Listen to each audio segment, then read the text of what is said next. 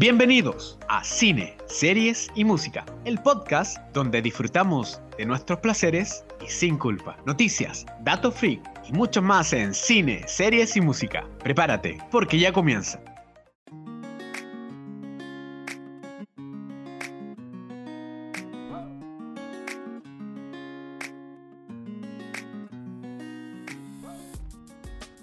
Hola, ¿qué tal amigos? Bienvenidos a un nuevo capítulo de Cine, Series y Música, su podcast favorito donde hablamos de todos los temas, que, de todos nuestros planes que nos gustan, de nuestros placeres, sin culpa alguna. Pancho Lobo Cinepata acá, desde la comunidad de San Miguel, les saluda, les saluda también nuestro compañero, nuestro amigo Ulises Black. ¿Cómo estás, Ulises?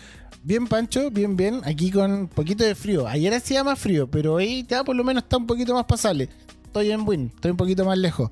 Así que eh, un abrazo a todos los que nos están escuchando. Y Pancho, oye, ha sido una semana de hartas noticias y harta información también que ha salido en tema del, de los cines y de las series.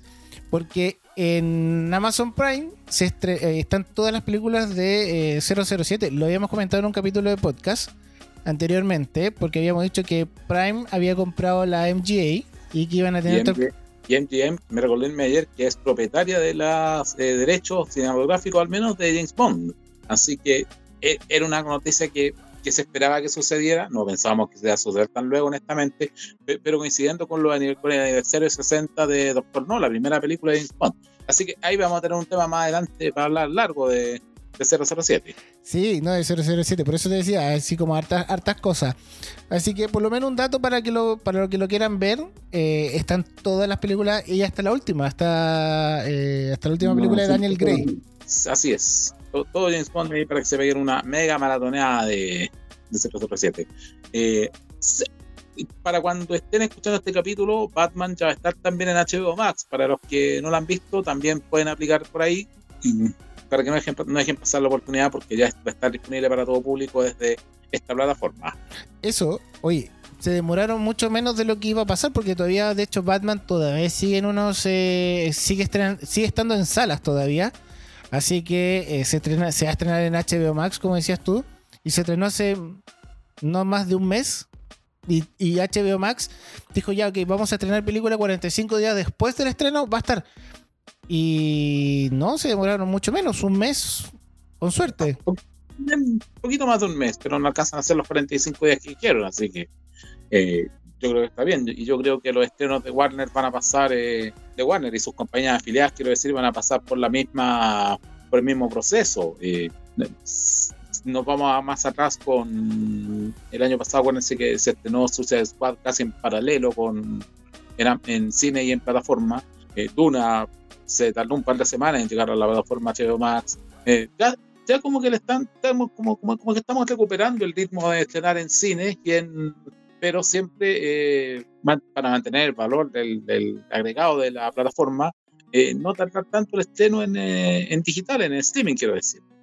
lo que me parece una estrategia igual bien porque lleva, hace llevar gente al cine y mantiene vigente los contenidos de su plataforma, no solamente las series que se renuevan prácticamente cada 15 días. Eh, al estrenar la, la película top del estudio eh, sin tanto desfase, es una buena medida para mantener al público cautivo, eh, mantener a la clientela básicamente de, la plataforma cautiva y, combatir un poco y tratar de pelear en algo el pirateo, que acuérdense que muchas películas salían eh, pirateadas primero porque se demoraron un cuanto hay en aparecer en los demás formatos, así que igual es una estrategia válida. Sí, muy, muy, muy válida. De hecho, se, agradece que lo hayan eh, subido antes a la plataforma bueno, ahí en algún momento, de hecho, tenemos, tenemos muchas cosas que comentar. Dentro de todas las cosas que quedaban pendientes el año pasado por hablar, este capítulo es para complementar eso.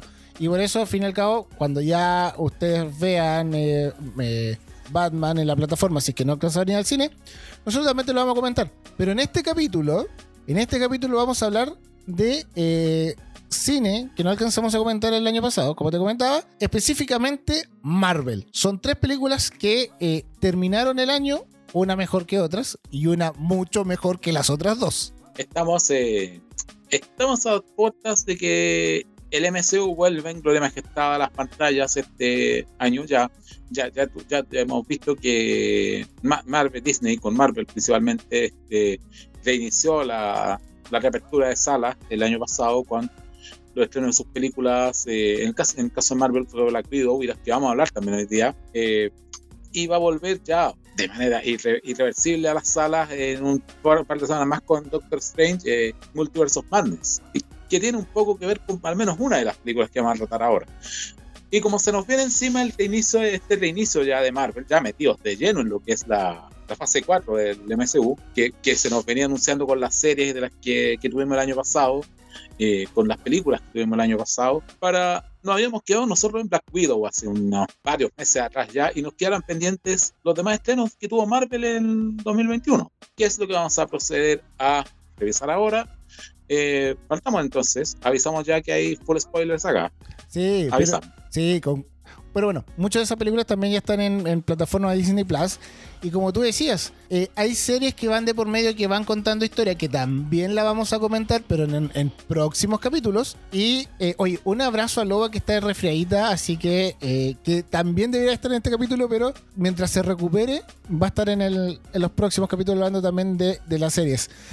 Y sí, vamos a estar hablando de eso, full spoiler, como dije, hay unos que están ya, por lo menos, ya vamos a estar hablando, que es Eternal, Shang-Chi y los 10 anillos están en Disney Plus. Hay que esperar de eh, cuándo va a llegar Spider-Man, la última película más exitosa de Marvel. Curiosamente, esta no se va a estrenar en, en Disney Plus primero, ¿ah? Ojo.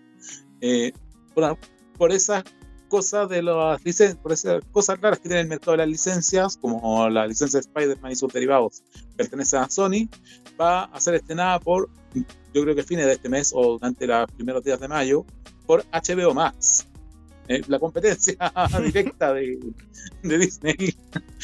Pero miren miren cómo es de loco este tema. Eh, esto, pasó porque cuando las licencias de Marvel se vendieron, la agarró la de Spider-Man y todos sus derivados, como Venom o Morbius, que, que, no, tenía una, no tenía un muy buen pasaje, digamos, esta última película. Eh, cuando se estrenen va a ser primero por HBO Max, después eventualmente pasarán a Disney cosas, eh, tecnicismos legales por ahí que han hecho que, que han hecho que, la, que, que, una de las películas personajes principales de Marvel termine en la competencia. Y de hecho, hay tan, tan por ejemplo, las eh, dos primeras películas de, de Spider-Man están, están separadas. Una está en, en Netflix, la otra está en Amazon y ninguna está en Disney Plus.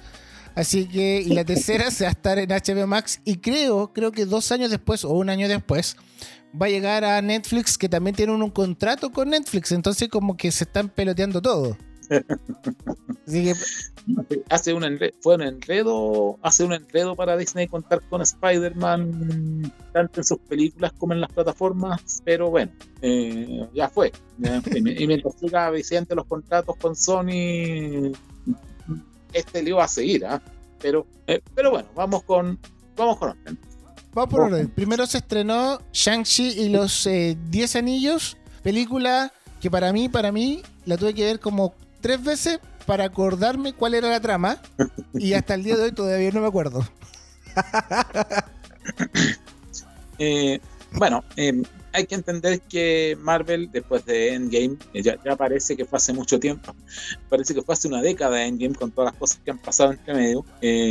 sabemos que cerraron muchos personajes, eh, sabemos que cerraron muchos arcos argumentales también entre Endgame, eh, las series, sobre todo, eh, todas las, series que hubo el año pasado, o sea, WandaVision, Falcon, Loki, Hawkeye, que sirvieron para cerrar etapas, empezar con otros personajes, crear puentes para la etapa que se ven ahora. sabemos que el fuerte de Marvel el año pasado estuvo en la televisión, pero tenía que seguir funcionando haciendo películas, que tuvieron que retrasarse, todos sabemos por qué, y se juntaron muchas películas Marvel en poco tiempo. El año pasado, como dijimos un rato atrás, eh, tuvimos Black Widow, que también era un cierre de etapa para, para, el, universo, para el antiguo universo Marvel. Y eh, lo que puede ser el inicio de este nuevo universo fue con Shang-Chi y la leyenda de los 10 anillos, que es este personaje que es, para, para, orientar un poco, se llama, es un joven eh, chino llamado Shaun, que de un día descubre ser el se encuentra perseguido por su por el ejército llamado ejército de los diez anillos eh, que es encabezado por su padre eh, Su Wenshu, eh, que busca, digamos, continuar con el legado de encabezando este ejército de guerreros, eh, pero que ya eh, no es parte de, como que no le convence mucho los motivos del padre para, para formar parte de esta, de esta organización. Obviamente tiene que volver a China, enfrentar a su padre y enfrentar su destino, básicamente. Convertirse en, en no puede evitar convertirse en el guerrero de en este, en este guerrero, pero sí puede evitar que, los, eh, que la ambición de su padre produzca alguna catástrofe que, de la que nos tengamos que arrepentir después. Exacto. ¿Sabéis lo que me pasa con esta película? Me pasa de que eh, hay escenas de acción que son buenísimas. La del bus, eh, la del auto cuando se empiezan con el laberinto, escenas así.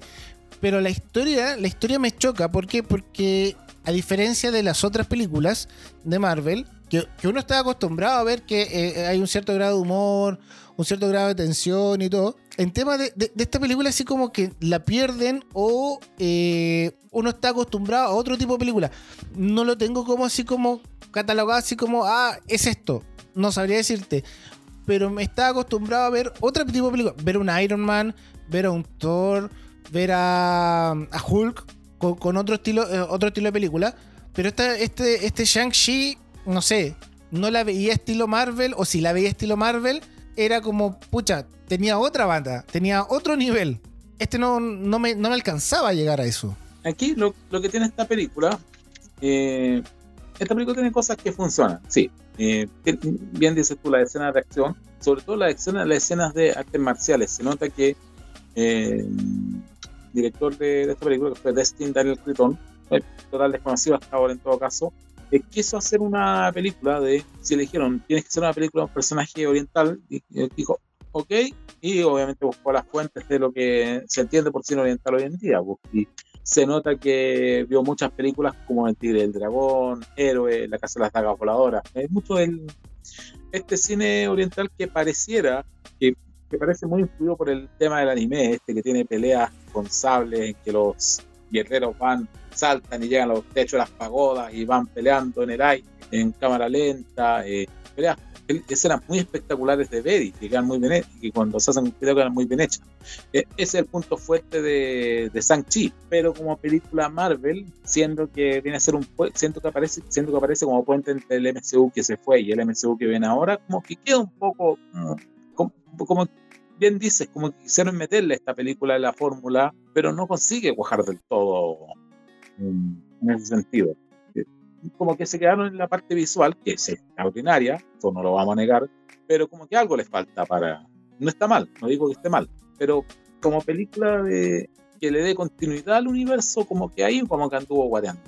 No, por eso, por eso, yo bueno, yo dije al tiro que la vi como tres veces para poder acordarme de la trama en sí, pero sí me entretiene, como dije, me entretiene mucho el tema de la, de la acción. Sigue siendo una, eh, no sé cómo tú, claro, como tú dices, el, ser la conexión entre el MCU anterior con el nuevo, no, no, no la alcanza. Pero sí sigue siendo entretenida, sigue, sigue entregando también datos importantes para el futuro, que eh, lo más seguro que la voy a tener que volver a ver para ver en qué situación quedé y en qué situación voy a quedar.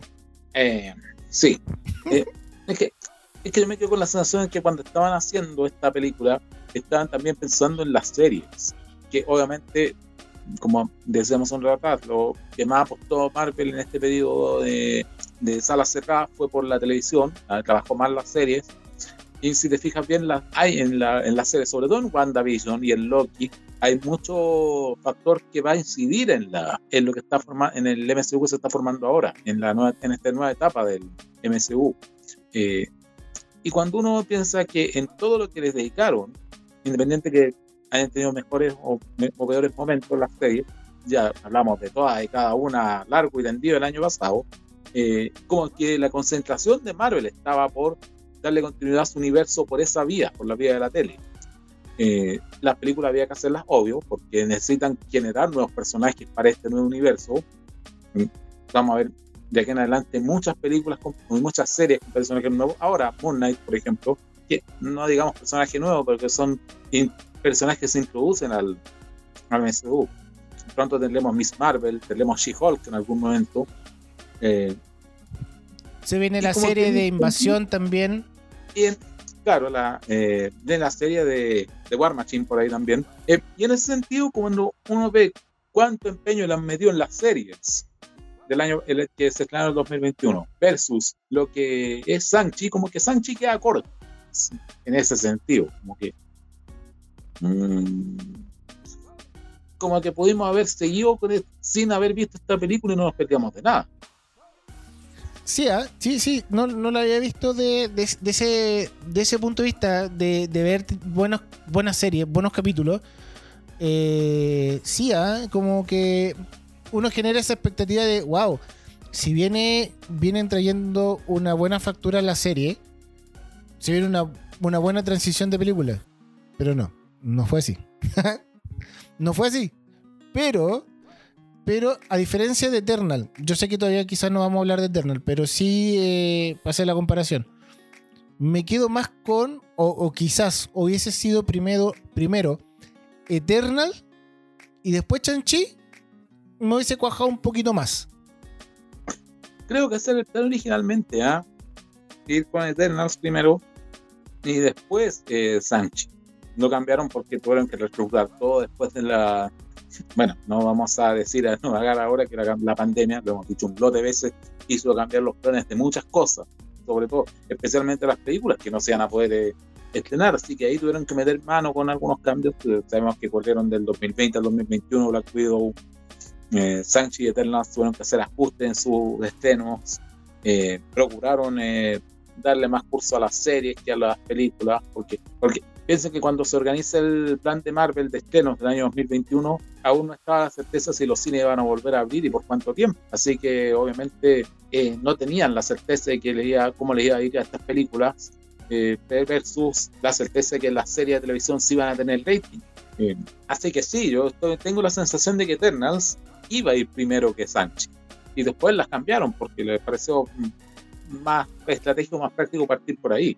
Quizás con una historia un poquito, quizás eh, como Sanchi es una historia un poquito más livianita de contarse. Eh, Sanchi es la aventura pura y dura, verdad. Es diversión, adrenalina pura, más que, más que una historia un poquito más densa que vamos a analizar a continuación luego con Eternals. Yo creo que quisieron partir por la historia más, más relajada, más, eh, más sueltecita, de, men- menos, eh, ¿cómo, de- cómo decirlo? Me- menos seria de lo que fue Eternals, menos compleja, así decirlo. La, la situación. Claro, quizás puede ser como ya venimos, está- están todos cerrados, el, cine estaba complicado.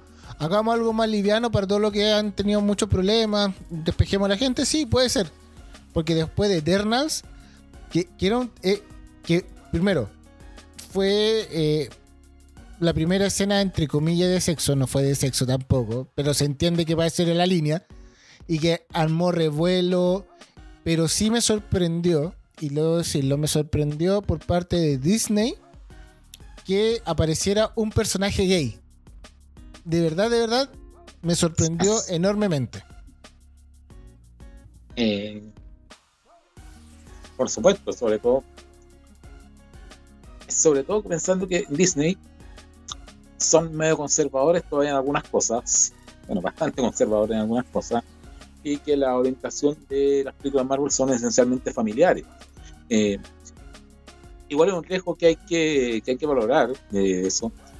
Eh, y creo que creo que lo que que Eternals es una película mucho más arriesgada en muchos sentidos, en comparación con eh, Sanchi, volvemos, que es como decía, una película un poquito menos, menos compleja de narrarse y un poquito más de ir a la segura con, con lo que estaban ofreciendo. Eh, una película de, de, de eh, Sanchi es una película de matiné, de, de domingo por la tarde, que se puede ver en familia, se puede disfrutar un rato. No te, puede que al otro día no te acuerdes de ella, pero el momento que la viste dijiste ya, ok, pasó pasó la pasó la prueba, aprueba con aprueba con un 4, pero aprueba al fin y al cabo. Oye, pero, pero bueno, aquí, aquí también es entretenido todo el eh, todo lo que el, el, fans escribió en redes sociales, eh, todo lo que marcó, porque a Sanchi el, le gustó a muchos fans, a otros no. Pero en caso de Eternals, a nadie le gustó. Fanáticos de Marvel no le gustaba, le molestaba. Eh, er, era todo, todo malo. A, a, Sanchi le fue bien económicamente, no le fue mal para nada. Recaudó cerca de 400 y tantos millones de dólares. Y Eternals, creo que también eh, no le fue mal.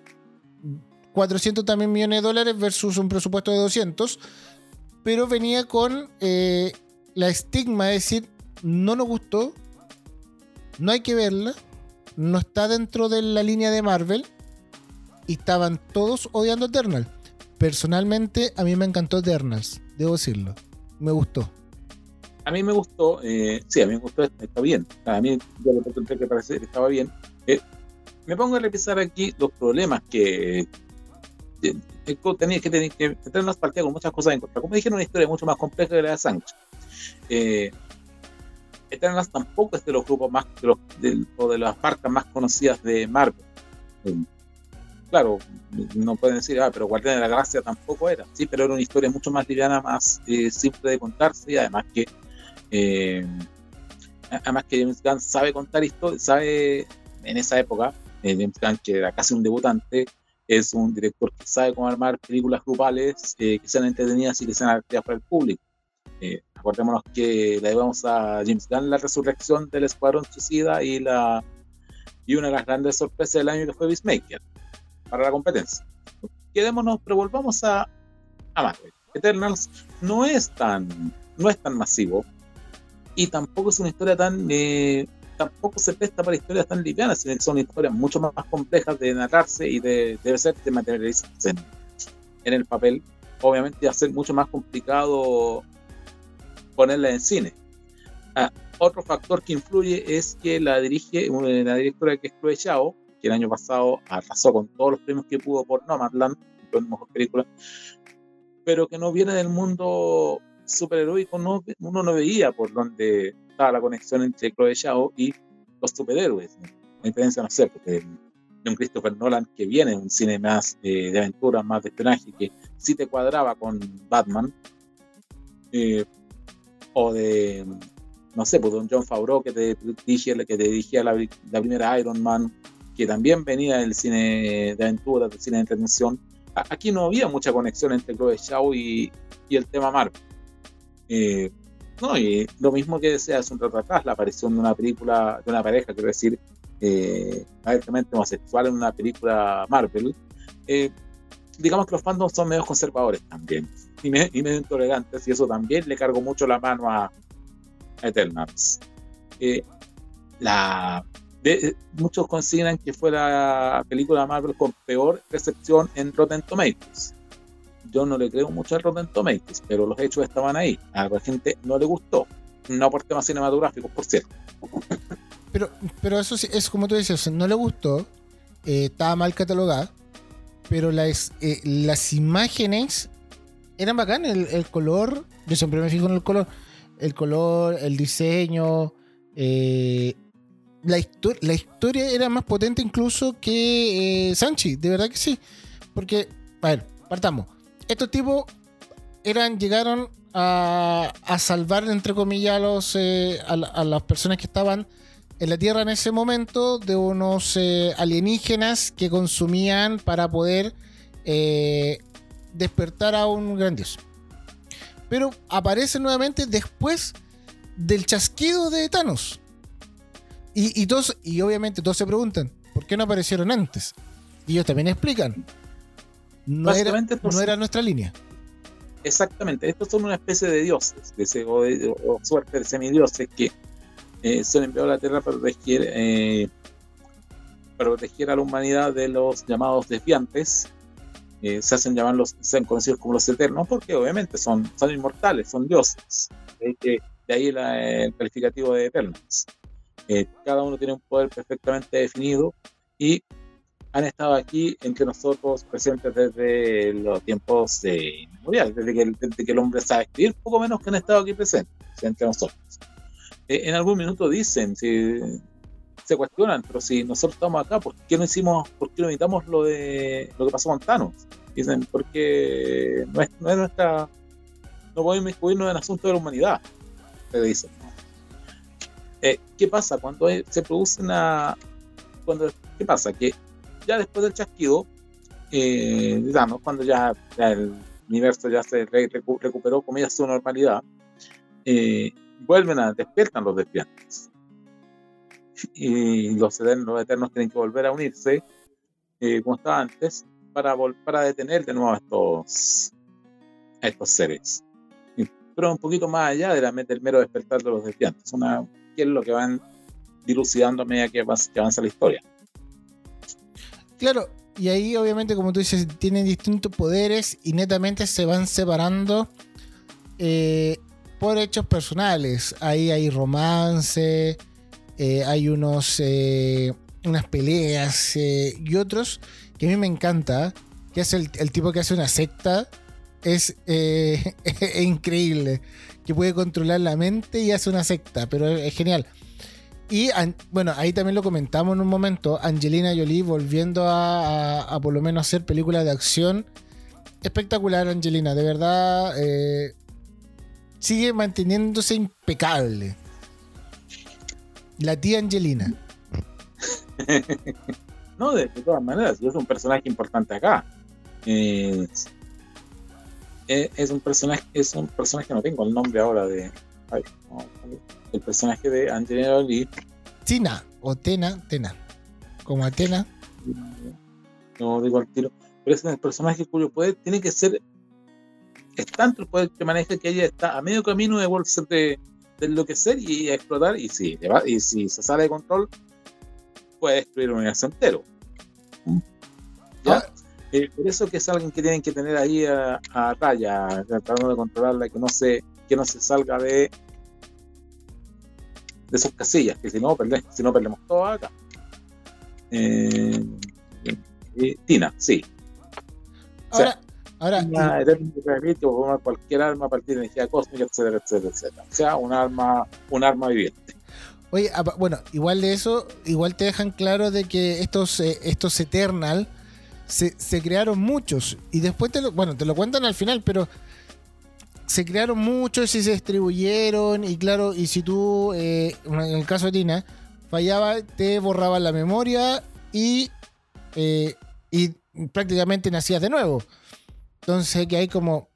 Eh, ¿Y cuántos hay en todo el universo? Y nos dicen muchos. ¿ah? Porque hay muchos celestiales que hacen creaciones de planetas cósmicos y todas las cosas. Eh, ciertamente, ciertamente, sí.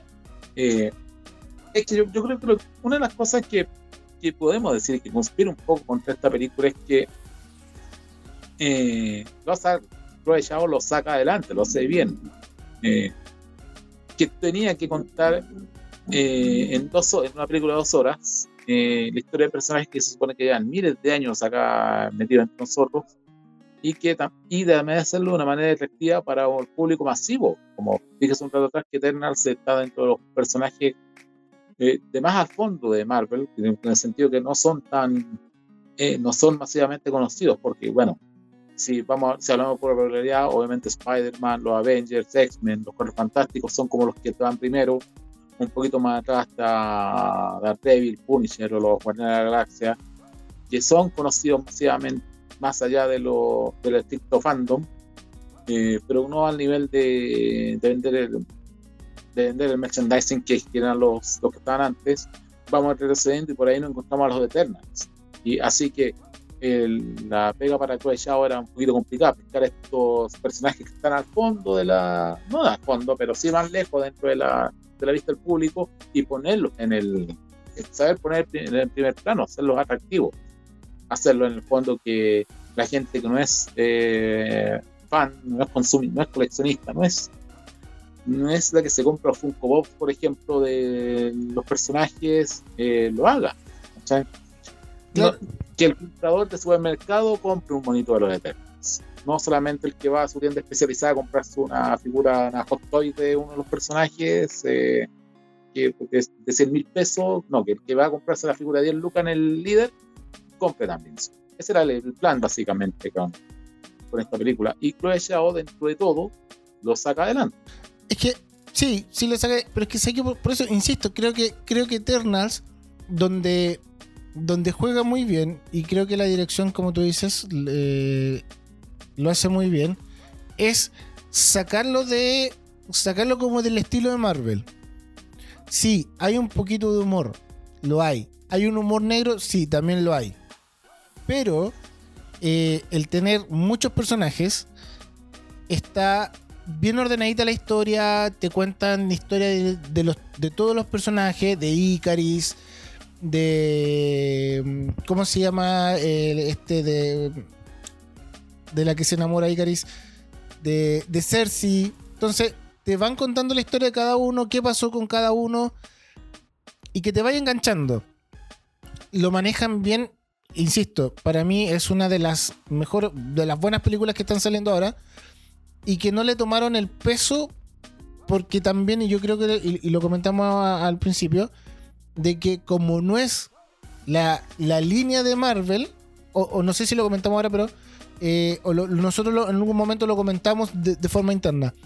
Como no está dentro de la línea de Marvel, de Marvel, que no es el estilo de Marvel, a la gente no le gustó. Pero habría que. tenía que ser así. Tenía que ser así. De, de ser. De, de ser fuera de la línea Marvel. Porque era la forma de tratar distintos temas que son complejos. Por ejemplo, la escena del sexo, la, eh, eh, la pareja gay que también tuviera una familia, que tuviera sus hijos, eh, el engaño, muertes crudas. Todo, todo se manejó muy bien. Tenía que haber sido así. Claro, claro, no podías aplicar derechamente la fórmula que, que hemos visto en es la película, como la película 25, 26 de Marvel. Eh, la fórmula que ha aplicado en más de 20 de ellas, aquí no la podías, eh, no la podías aplicar por la complejidad de la historia también. Tenías que ser un poco más serio, tenías que ser un poco más eh, no, yo creo que si aplicaban la fórmula Marvel de la letra, es decir, chiste pelea, chiste pelea, chiste pelea, chiste pelea, que ha sido casi todas las películas Marvel, eh, no iba a resultar tan, no, no se iba a explicar tan bien la historia. Quizás hubo, hay mucho, mucho texto, como se podría decir, puede ser. En perjuicio de la escena de acción que hay, que son bastante buenas, son bien entretenidas, bien, bien convincentes. Eh, es, es quizá una de las cosas que le critican a Eternals, que fue mucho texto, poca acción. Eh, tal vez, pero yo creo que tuvo que hacerlo así, si no, no, si no, no iba a funcionar. Exacto. Es que por eso, porque tenían que contar tanta historia, muchas historias y distintas historias. Entonces, eh, era la forma. Era la forma de que obviamente no todo le iba a gustar, pero está dentro de la línea y, de verdad es una, es una película que rompe el esquema y que tienen que verla si no la han visto. Está en Disney Plus. Pero rompe el esquema y eso se agradece. Se agradece no tener de- que no esté dentro de la misma línea. Se agradece completamente. Y eh, la última película de Spider-Man, espectacular. Lloré. Aquí, Los amo, chicos. exactamente tal cual como dices tú, ya nos pegamos el salto de Eternals, que, resumiendo, fue una buena película que el hate trató demasiado mal y hizo peor de lo que era. A mí no me, a mí no me gusta, a mí eh, no me volvió loco Eternals. Siento que estaba bien, siento que incluso lo pasé un poco mejor que con Sanchi, que era una Sanchi era una película que no era mala, pero un tantito genérica. Eh, Eternals estaba bien, me la trataron demasiado mal y a mí me- igual me gustó, tiene su, le encontré sus cosas buenas, pero Marvel dejó para terminar el año 2021 lo mejor para el final y no lo quiero decir como un eufemismo. Efectivamente es lo mejor para el final del año y lo mejor para el final de una de una versión Spider-Man del MCU que eh, siempre, siempre encontraron eh, algo que faltaba para que se fuera una película espectacular, un personaje muy bien eh, retratado en, el MCU. Y lo hicieron con Spider-Man sin camino a casa o Spider-Man No Way Home, como se llama originalmente. Película, película que venía con, o, o mejor dicho, eh, el, el preámbulo de esta película ya venía con muchas ganas de ver. Es decir, y, me- y me explico, porque se comentaba en redes sociales, viene Tobey Maguire, viene Andrew Garfield, eh, va a estar el Donde Verde. Ya sabíamos que iba a estar Electro con eh, Jamie Foxx. Eh, sabíamos que iba a estar el Doctor Octopus si no lo muestran en el trailer, eso no es spoiler ni nada. Nada. Entonces se venía con unas ganas de ver. Más encima, cada vez que le preguntaban a Andrew Garfield, oye, ¿vas a estar en la película? No, no voy a estar. De hecho, en una- hay una entrevista donde Andrew le, le- le preguntan, porque son muy amigos con eh, Emma Stone. Emma Stone. Y, y le dice, yo le tuve que mentir, porque fueron pareja también, le tuve que mentir a Emma Stone porque no iba a estar. Pero por contrato no podría decirlo. A nadie, a nadie. Qué increíble. Ahora nadie le va a creer si, va a estar, si van a hacer una tercera película. Y que debo decir que se lo merece. Debo decir que después de esto se lo merece. Sí, de todas maneras. Eh, hay que pensar los antecedentes de, de Spider-Man eh, No Way Home. Partamos que ter- cómo termina la anterior, la Far From Home, con la revelación de que Peter Parker es Spider. Y comillas, Spider-Man Spider-Man había matado a Electro. O sea, a Misterio quiero decir, perdón. Eh, pensemos los antecedentes de Wanda y de Loki, que nos planteaban que nos eran el camino al multiverso. Eh, y aunque no, aunque es de otro canon, eh, Spider-Man eh, Into Spider-Verse también nos insinúa que hay un multiverso que tiene como Spider-Man eh, su canal, el canal que une estos, estos, estos este multiverso, los distintos universos que lo forman. Eh, o sea, con todos esos antecedentes, ¿dónde estaba la ansiedad por ver Spider-Man No Home? Más arriba de las nubes. por, por algo colapsaron las páginas de los cines cuando anunciaron las preventas. Por algo. Sí, no, y lo mismo ocurrió ahora con la preventa de la segunda película de Doctor Strange, que está dentro de la misma línea, pero todavía no vamos a llegar allá. Eh, claro, pues entonces al fin y al cabo venía con todo, esa, todo ese preámbulo y más encima que las redes sociales empiezan a contar eh, que iban a estar eh, a, eh, todo- todos los eh, Spider-Man anteriores, uno de verdad, de verdad se enganchaba y lo único que quería era verlo y llorar. Para los que a esta altura debe quedar alguien en el universo que aún no la haya visto, siempre es posible. ¿En qué línea paralela, por favor? ¿Dónde está esa persona que no ha visto?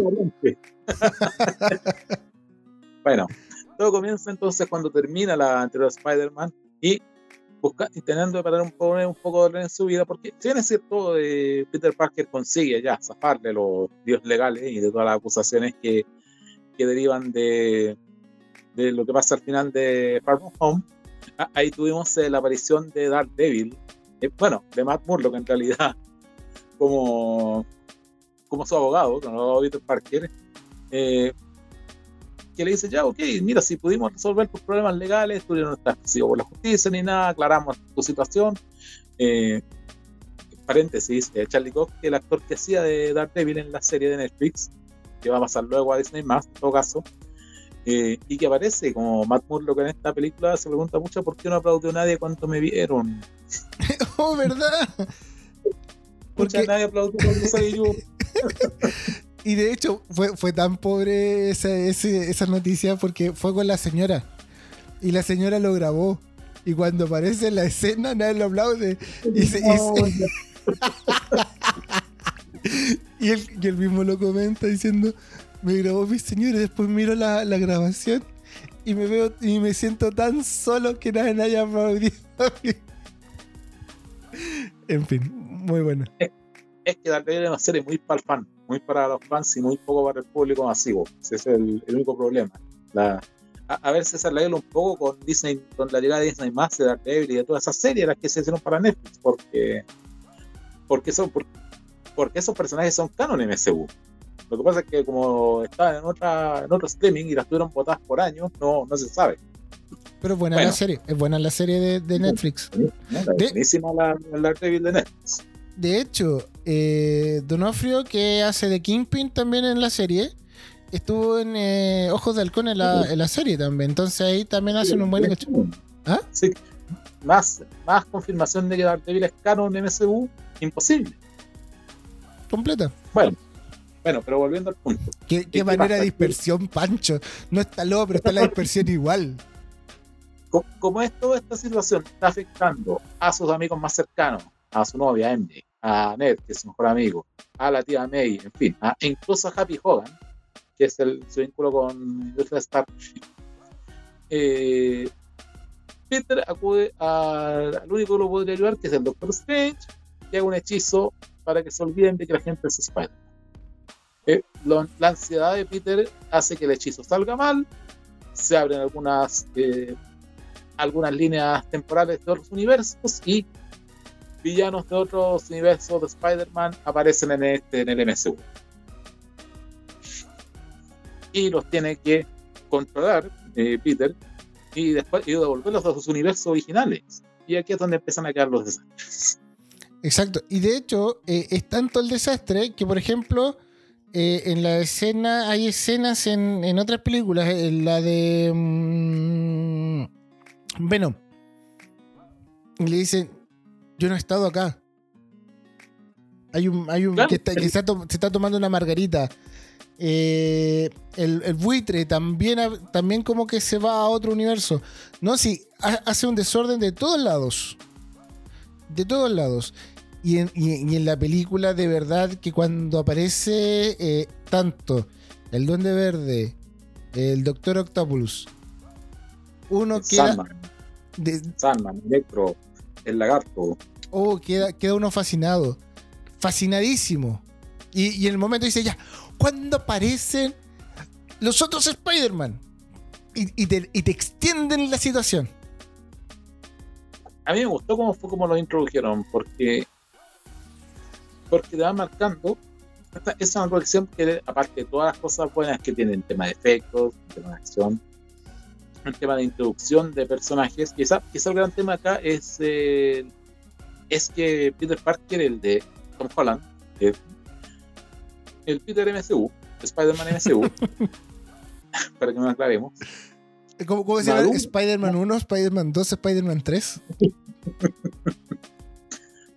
es un personaje que va madurando acá con él, que, va creciendo, no tanto como héroe, sino más bien como persona. Porque empieza a tomarle el peso a las consecuencias de sus actos. ¿Ya? Sí. Eh, primero, antes del hechizo, la, lo que decíamos recién, cómo sus cosas, lo que ha hecho como Spider-Man le afectó a su familia, a sus amigos, a su entorno. Eh, después, durante el hechizo, cómo le afecta al universo. Y más adelante vamos a ver cómo las cosas ya se van costándole caro, le cuesta muy caro a un personaje muy cercano a, a Peter. Eh, y es la prueba de juego que necesitaba ir a, que es la que, que es la que ha pasado siempre Spider-Man, que es la frase aquella de un gran poder ya consigue una gran responsabilidad. Aquí le toma el Peter de, que, había sido hasta ahora el, secundario de, Iron Man en algún minuto. Mucho de mucha gente criticaba, yo, yo me incluso, que en las películas anteriores se veía tan Robin de, era yo mi problema que tenía con el Spider-Man Don Holland es que siempre lo vi como el Robin de Iron. Y aquí se pega el salto. No es un, un sushi, un segundón. Es un héroe propiamente tal. Claro que tiene que aprenderlo con dureza. Claro, porrazo. Pero es que lo que tú decías en, en, estas tres películas, tanto la primera, que lo vemos como el niño, eh, eh, que aparece después en, Civil War, en la segunda película, ya que es como un protegido de, Iron Man, pero en esta película, como tú dices, le toca, le toca madurar, le toca aprender a estar solo. Obviamente ya, ya veníamos o ya sabíamos que Iron Man ya no estaba, ya había sido él el hombre que, eh, que salvó al mundo. Y que eh, le tocó a él, le tocó a él endurecerse un poco más para poder salvar al, resto. Le tocó madurar de la peor forma. Y en, ese sentido, en ese sentido, la aparición de. Porque llegamos al momento, todo esto nos lleva al momento que todos hemos querido ver, que es la aparición de Tobey Maguire y de Andrew Garfield, los Spider-Man de las otras películas anteriores. Eh, a mí me, gustó la forma en que lo introdujeron en esta película, porque si se hubieran ido por lo fácil, por lo obvio, simplemente estás, tenemos a Spider-Man MCU peleando con los villanos y Chan aparecen al lado de la repente Spider-Man Garfield y Spider-Man Maguire.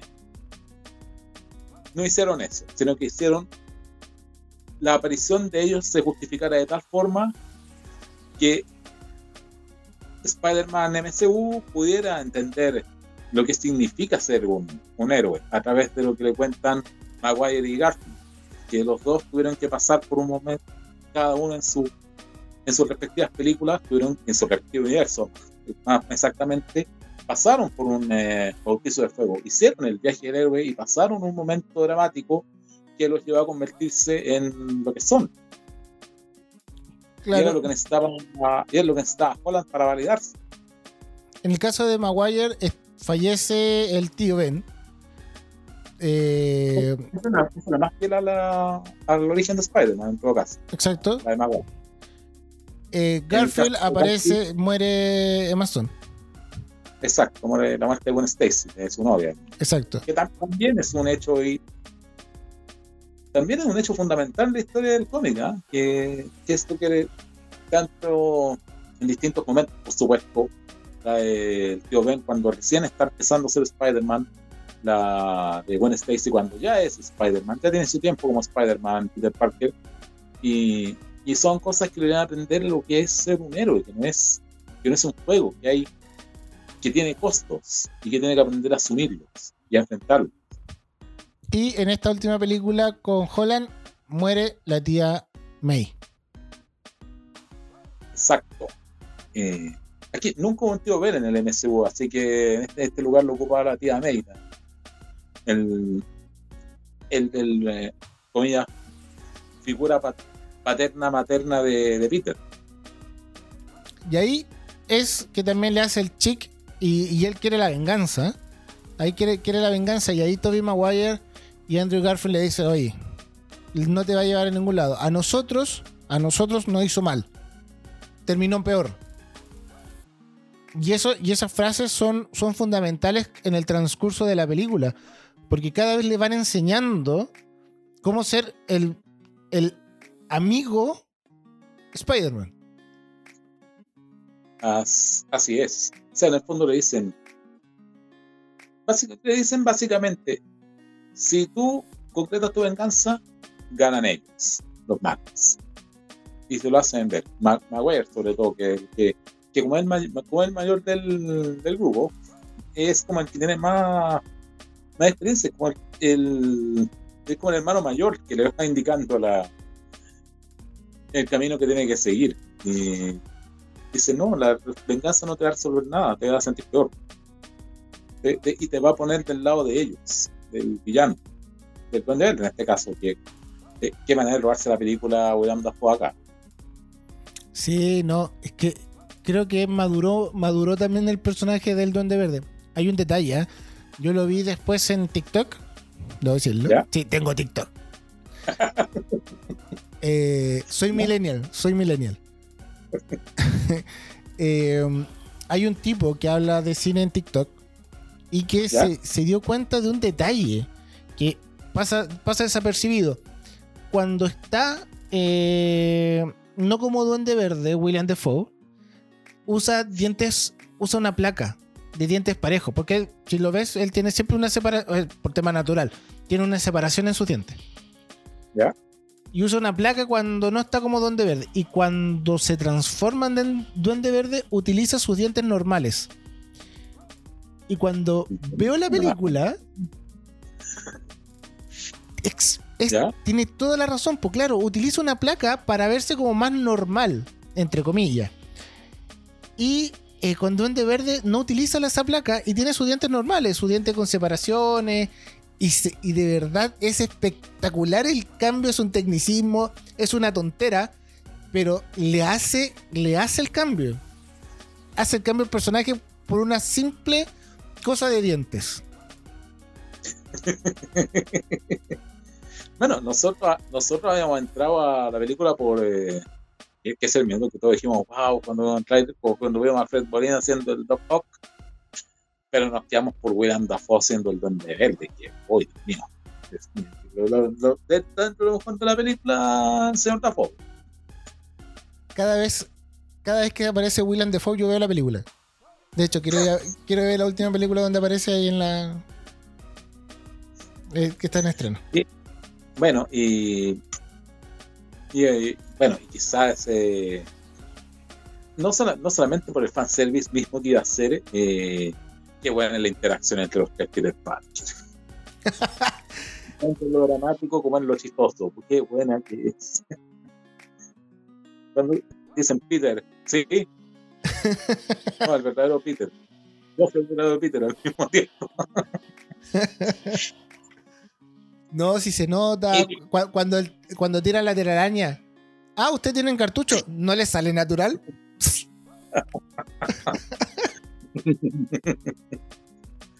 O, o- ay, oye, que- hay otra que es tan buena que es eh, Dan Maguire y Garfield y, Maguire, como dijimos, el, Spider- el mayor de los Spider-Man, eh, un momento le hace ¡ah, ahí viene, qué cosa, la espalda. Un poco. De, de, de, de- deja mudar. ¡Pah! Ah, ya. Ok, Bien. No, sí, yo creo que lo- lo- los chiquillos lo pasaron bien. Bueno, después vamos viendo también el fa- eh, editan o, se sacan la foto del meme. ¿Ah? Del dibujo animado. No se nota que había un mundo, que, entre tres Spider-Man había un muy harto feeling, ¿ah? No, incluso, incluso después, ahora de la ya estrenada la película y que ya es sabido lo que, que aparecen los tres, hay muchas fotos de, sobre todo de Garfield y Maguire carreteando, yendo al cine, y eso, bueno, la relación que se había entre, entre dos, sobre todo fue muy buena. Claro, no, es que por eso, de hecho, también hay una, una anécdota de que eh, para el estreno de la película y, y colocar el suspenso, ellos estuvieron en el estreno, pero estuvieron detrás escondidos. Y entraron por la parte de atrás del cine porque no podían entrar por la por la alfombra roja. Entonces entraron por la parte de atrás. Y cuando estaban viendo la película y aparecen y toda la gente estalla en felicidad, ellos se quedan mirando y como que no podían hacer nada, solamente disfrutaron escondidas.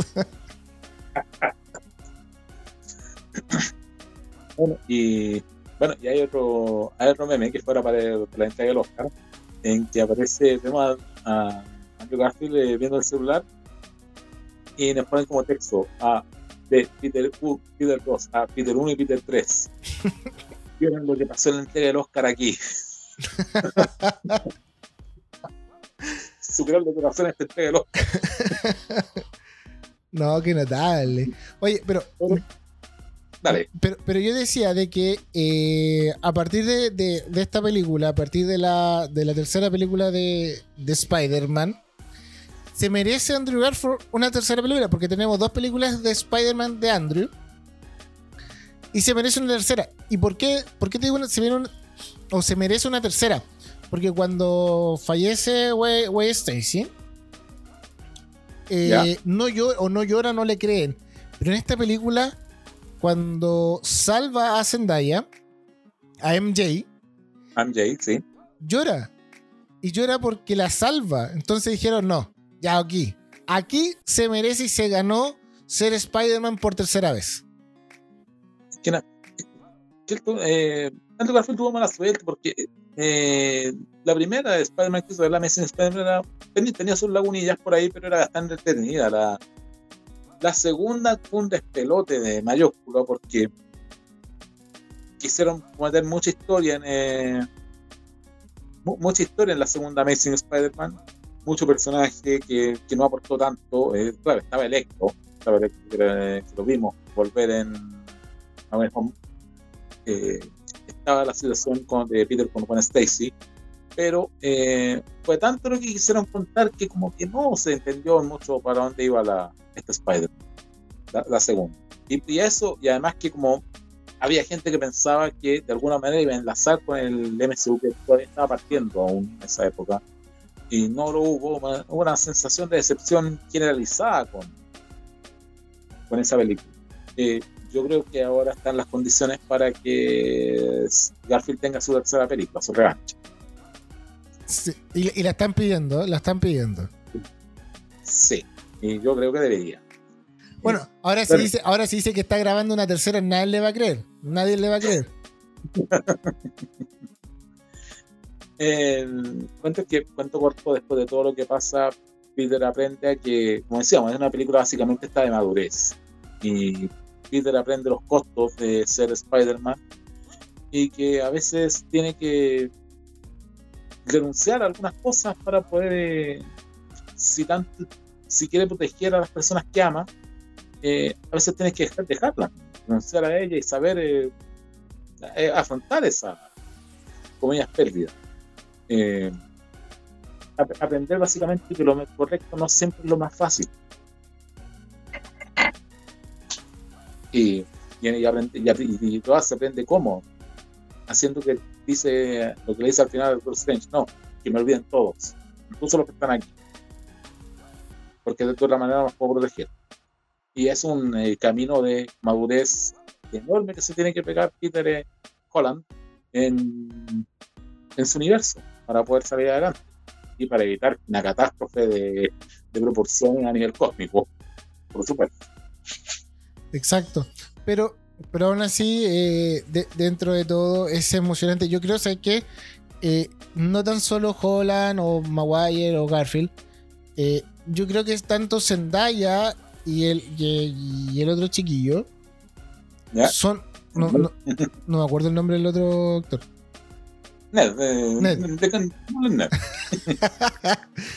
Eh, hacen un gran complemento. Hacen esa conexión de, compañeros que de verdad aportan bastante a la historia. Te pongo el ejemplo cuando eh, eh, Ned y Zendaya empiezan a, a, tratar de conectarse con, el Spider-Man de Holland. Y ahí donde hacen la y, hacen el, el puente para que aparezcan los otros Spider-Man. Cuando le dicen eh, Peter. Y sí, soy Peter. Y aparece Tobey Maguire.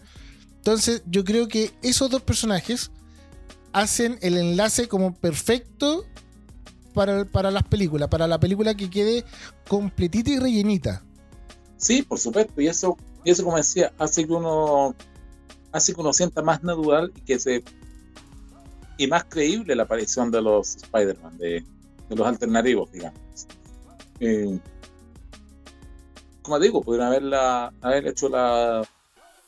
Ido por el lado obvio que se en plena pelea que aparecieran estos Spider-Man, pero no, lo hacen de una manera que sea más natural, más coherente con el resto de la historia y más. Eh, y que se sienta más. Eh, más que coherente, que, que es una. de una manera que eh, Spider-Man Holland pueda entender lo que los otros Spider-Man le quieren, le quieren decir, le quieren explicar, le quieren contar. Y, no, o sea, tiene muchas cosas buenas este, este Spider-Man. Me arregla los, las lagunas que puede haber tenido las dos primeras de Spider-Man.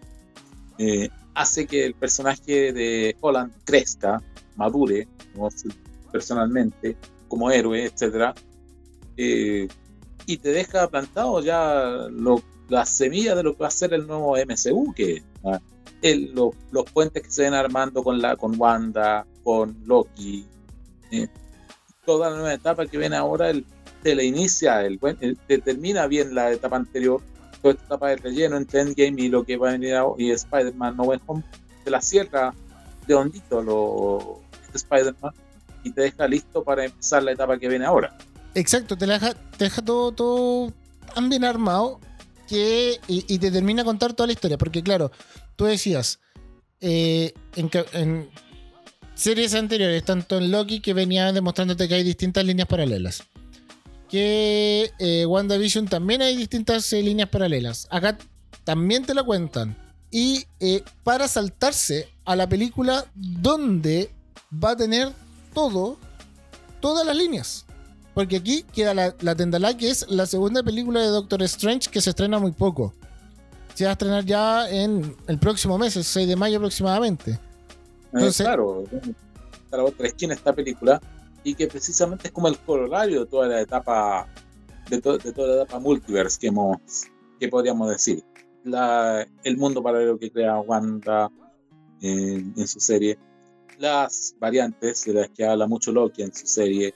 Eh, la existencia de otros universos, que es la que te dice que es evidente en Spider-Man No Home, eh, todo eso en algún minuto va a tener consecuencias y son las que tiene que hacerse cargo Doctor Strange, que no lo dicen en el trailer.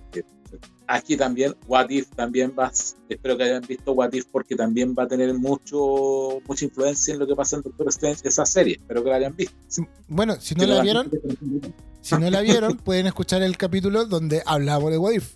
Todo, todo eso nos va conduciendo a la existencia del multiverso, que es, que es lo que se va a ordenar o se va a querer ordenar ya con la película de Doctor Strange, que marca además el regreso de Sam Raimi al universo Marvel después de las Spider-Man de Maguire. Exacto. Y otra cosa que, em, que, se viene también, eh, bueno, también viene con, con ah, mucha expectativa, porque se rumorea que se viene el Iron Man de Tom Cruise. Puede volver, puede volver eh, este de los Cuatro Fantásticos, que de, la primera película de los Cuatro Fantásticos. El Doctor Exacto. Eh, el profesor Javier. Por, ahí Patrick Stewart también está diciendo, no, en realidad no fui yo, no era yo. uno ya no cree, ya no confía en la gente. Es difícil confiar después de, Andrew Garfield. Pero sí, entonces viene, viene, con ese, viene con esas ganas. Entonces dice, ya, ok, ¿será verdad? ¿Van a venir? ¿Van a aparecer? Quiero verlo. Porque más encima tú ves, tú ves sentado distintas personas que van a, que van a, y, esto no es que lo hayamos visto, están en los trailers. Y si ven distintos, hay como seis trailers distintos que, que te muestran algo parecido y te van mostrando distintas cosas. Que ves a seis personas que van a enjuiciar a Doctor Strange y, y, se escucha la voz del profesor Javier, aunque sea el doblaje, quizás la voz ya uno ya la reconoce, pero está ahí. Se, supone que con esto, cerrando esta etapa ya del multiverso, que es lo que ha cruzado Wanda, Loki, What Spider-Man, Doctor Strange, se supone que es el pie para que se vayan introduciendo los otros personajes, eh, aparte de los que ya están en las de y los Eternals, pero ir metiendo los eh, personajes que ya eran de otras, están licenciados en otros estudios.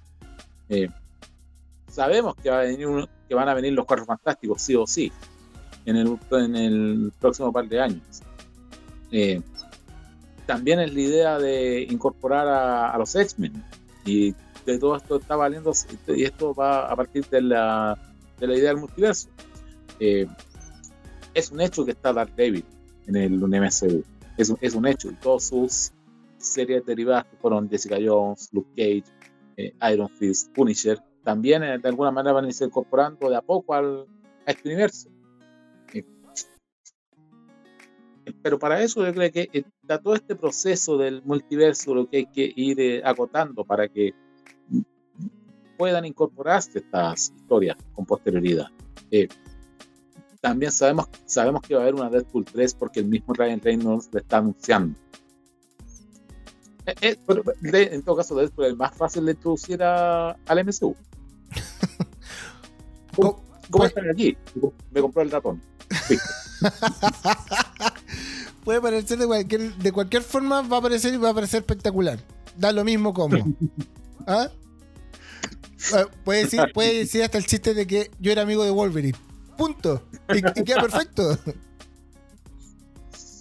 Deadpool va a ser más fácil de introducir al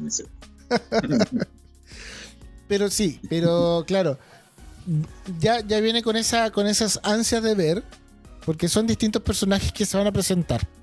Entonces, ahora, queda, queda el gustito. Si irá a presentar, estarán. ¿Quién va a estar? Vamos a ver el Iron Man de Tom Cruise que realmente, porque digámoslo cierto, la primera persona que tenían pensado ser de Iron Man era Tom Cruise, pero no alcanzó. O no alcanzó porque está grabando otra película, así que la memoria no me falla, o porque no le gustó el personaje. Una de las dos.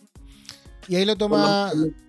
Por lo, menos en los primeros bosquejos, borradores que se hacían de Iron Man ya en los años 90, mucho antes siquiera de que alguien se, de que Disney se le hubiera ocurrido poner un peso en Marvel, eh, estaba la idea que fuera Tom Cruise. Pero por eso, y después ahí lo toma eh, Robert Downey Jr. Y que, eh. debemos decir que es un Iron Man espectacular. se roba el personaje, pero no, no, lo que- no lo cambiaría por nada. ¿eh? Lo, lo que pasa, lo que pasa es que todos sabemos la historia de escándalos que tuvo en algún minuto Robert Downey Jr. eh, a lo largo de su carrera y eso lo hacía pintado por el papel de un Iron Man que sabemos que Stark ten- tuvo sus problemas con la bebida mucho tiempo y eso lo hacía como idóneo para el por el papel de Tony Stark y qué bien le quedó. Le quedó per- perfecto. Pero bueno, ahí podemos ver ese Tom Cruise. Quizás lo vamos a ver. De hecho, hay una persona en YouTube que también eh, a partir de un- del tráiler fue como buscando la imagen y encontró pixeleado Iron Man de Tom Cruise. Dijo, él decía, está pixeleado, se puede ver anatomía, pero no lo podemos confirmar todavía. Solamente hay alguien que tiene el poder de eh, Capitana Marvel, pero sabemos que no va a estar Capitana Marvel. Y ahí deja la incógnita y ahí yo también estoy pendiente de que si va a estar o no va a estar.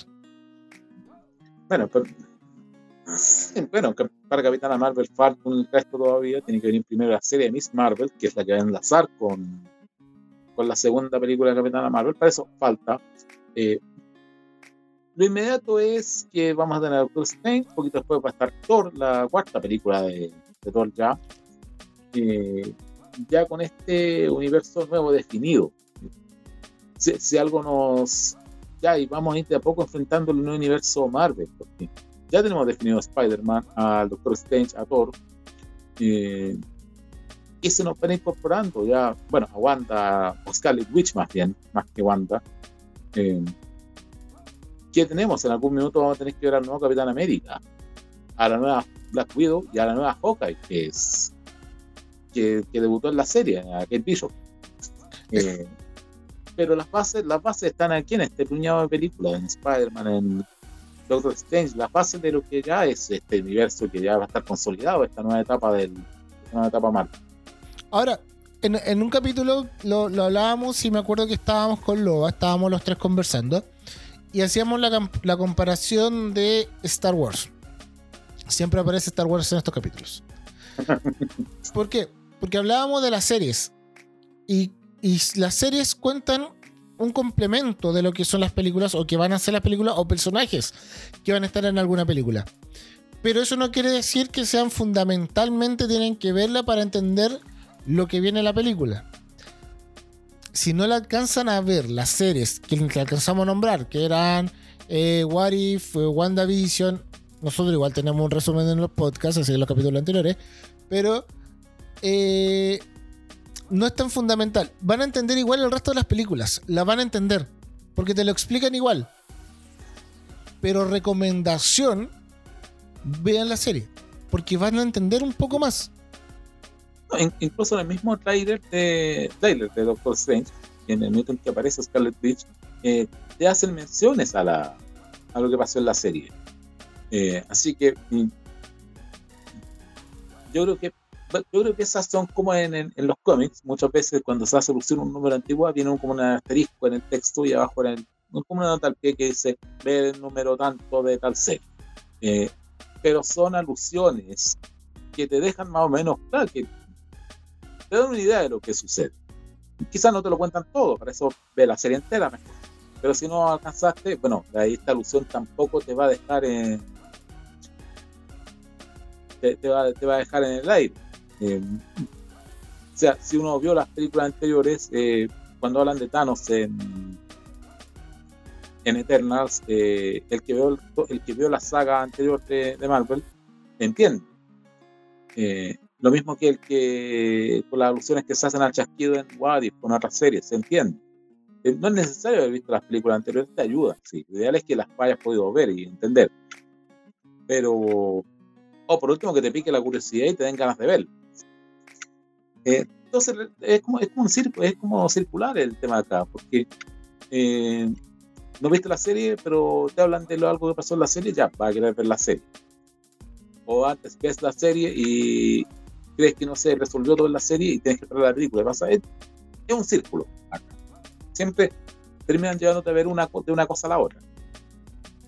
Bueno, ese, ese fue la intención también de que apareciera Disney Plus. Que hicieran distintas historias y, y que se ampliara un poco más el, el, mundo y el universo de Marvel. Por lo menos lo que es 2021 cerrado en este capítulo y lo que venga en el 2022. De hecho, nos falta por cerrar el 2021 porque nos faltan las series que tenemos que hacer el resumen de esas series para que eh, la próxima película estés tranquilo y la pueda ver sin problema. Pero lo que se viene por el caso de Marvel para, la, para cine series, se viene bueno. Uf, tenemos aquí mucho que, mucho, que mucho que revisar lo que vendrá todavía. Eh, pensemos que todo igual va a ser una. Eh, también va a ser una suerte de cierre de una etapa y comienzo de otra. lo que pasa en Thor. Eh, en algunas va, a dejar algún. va a arreglar algunos cabos sueltos de, que quedan respecto de, del, dios del martillo. Ah, en, cuanto a su historia, va a abrir otras otras etapas. Recordemos que, recordemos que vuelve Natalie Portman a, la saga de Thor. Eh, recordemos que tenemos que ver qué fue lo que va a pasar con, con los Asgardianos después de lo que pasa en, más que más antes de Endgame incluso, sino que en Thor Ragnarok eh, cambiaron muchas cosas en la en la saga Thor. Eh, bueno, eso a su tiempo en todo caso. Eh, antes tenemos que pasar por Doctor Strange, Multiverse Madness, que ya es, como te digo, que ya vendría siendo la que, que deberían, quedar ahí las bases ya establecidas de lo que va el nuevo MCU eh, con todos los antecedentes que hemos tenido ahora. Hay que pasar por ahí primero eh, y hay que pasar por Spider-Man, porque es como el antecedente más cercano a lo que hace Doctor Strange, lo que pasa en Spider-Man, porque de hecho sale por Strange y por último, Spider-Man no dejó muy entretenida. Claro, no, y encima también se viene Guardián de la Galaxia, la, parte 3. Y, que también hay una despedidas por ahí. Entonces, al fin y al cabo, se viene, se viene bien, bien potente lo que va a hacer este año.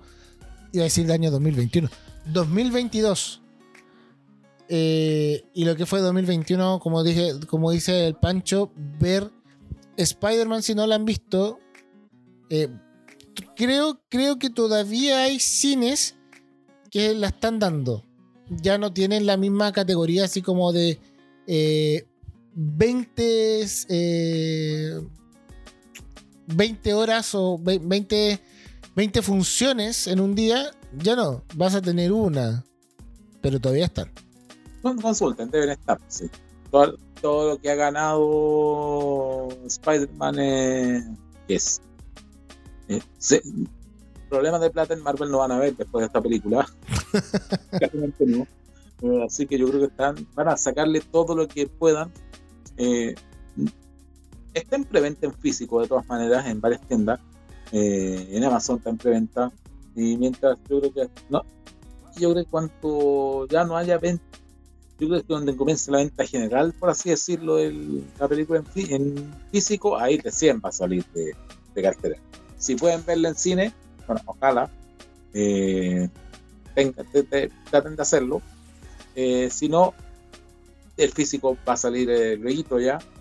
Eh, lo mismo el streaming también debería salir pronto. ya saben que tienen los streaming oficiales, esto tratemos de no decirlo en voz alta muy seguido. me, me la he aguantado, me la he aguantado. Eh, solo si solo si no resisten la tentación de no verla. no, pero igual viene el físico luego, así que igual pueden aguantar un poco más. Aunque no sé cómo lo habría hecho este compadre, leí por ahí un récord que se registró hoy, un tipo que ha visto 290 veces Spider-Man No Home. No sé en qué país, pero casi está a punto, como a dos exhibiciones de haberla visto 300 veces. No. Ni, no, no, podría. Hay, hay, hay, bueno, quizás con, quizás con Aladdin lo hice, pero han pasado treinta y tantos años que, que la vengo viendo. No, o sea, yo Star Wars lo he visto unas 300 veces, pero Star Wars tiene 45 años. no, cuatro meses. Por eso, pero bueno. Oye, vayan a vayan a verla, así que lo pueden ver, de verdad es una película muy entretenida, por lo menos Spider-Man. Y Eternals, véanla también. Bueno, está en Disney Plus. Sanchi también en Disney Plus. Véanla, entretengan. Día domingo, la hora de almuerzo. Nada malo, Sanchi. Es, que es, es que es una película tan genérica que no es mala, no molesta, pero no molesta. No es extraordinaria, es bastante genérica, como decía Sanchi, como les decía antes, pero no molesta, no entretiene incluso si uno la ve, si uno se se, se, se, se deja y se pone a verla, se entretiene, no, no lo va a pasar mal. Se lo va a No. olvidar al otro día, pero no lo va a pasar mal. Y eso, pues, chiquillos. Oye, Pancho, dejemos el capítulo hasta acá. Y eh, ya. dejemos invitar a la gente que nos escuche en el próximo capítulo porque ahí vamos a ver. Bueno, siempre vamos a tener sorpresa. Lo comentamos al principio. Se vienen estrenos, se viene estreno de Batman en Max y eh, nos falta terminar lo que son las series. Así que tienen que estar atentos para el próximo capítulo que se viene porque si es que Loba se recupera, vamos a estar con Loba ahí comentando todo. Así es, con Alex Sabor que se nos incorporaría para, para hablar de la competencia esta vez. Y no vamos, no vamos a ir para la vereda del frente ahora. Oye, pero es que Batman está. Ya no, ya, no comentemos nada. No decimos nada, no decimos nada. No, me- no, no dispersemos más de lo que ya. Pancho, un abrazo. Nos encontramos en el próximo capítulo de este podcast. Que eh, vamos a seguir hablando de cine, series y música en esto que se llama, obviamente, cine, series y música. CCM, no es un insulto. sigan escuchando, sigan visitando, sigan dejando sus comentarios que siempre nos ayudan a mejorar. Un abrazo a todos. Se cuidan. Nos vemos. Chau. Chao. Termina un episodio de Cine, Series y Música. Hasta la próxima.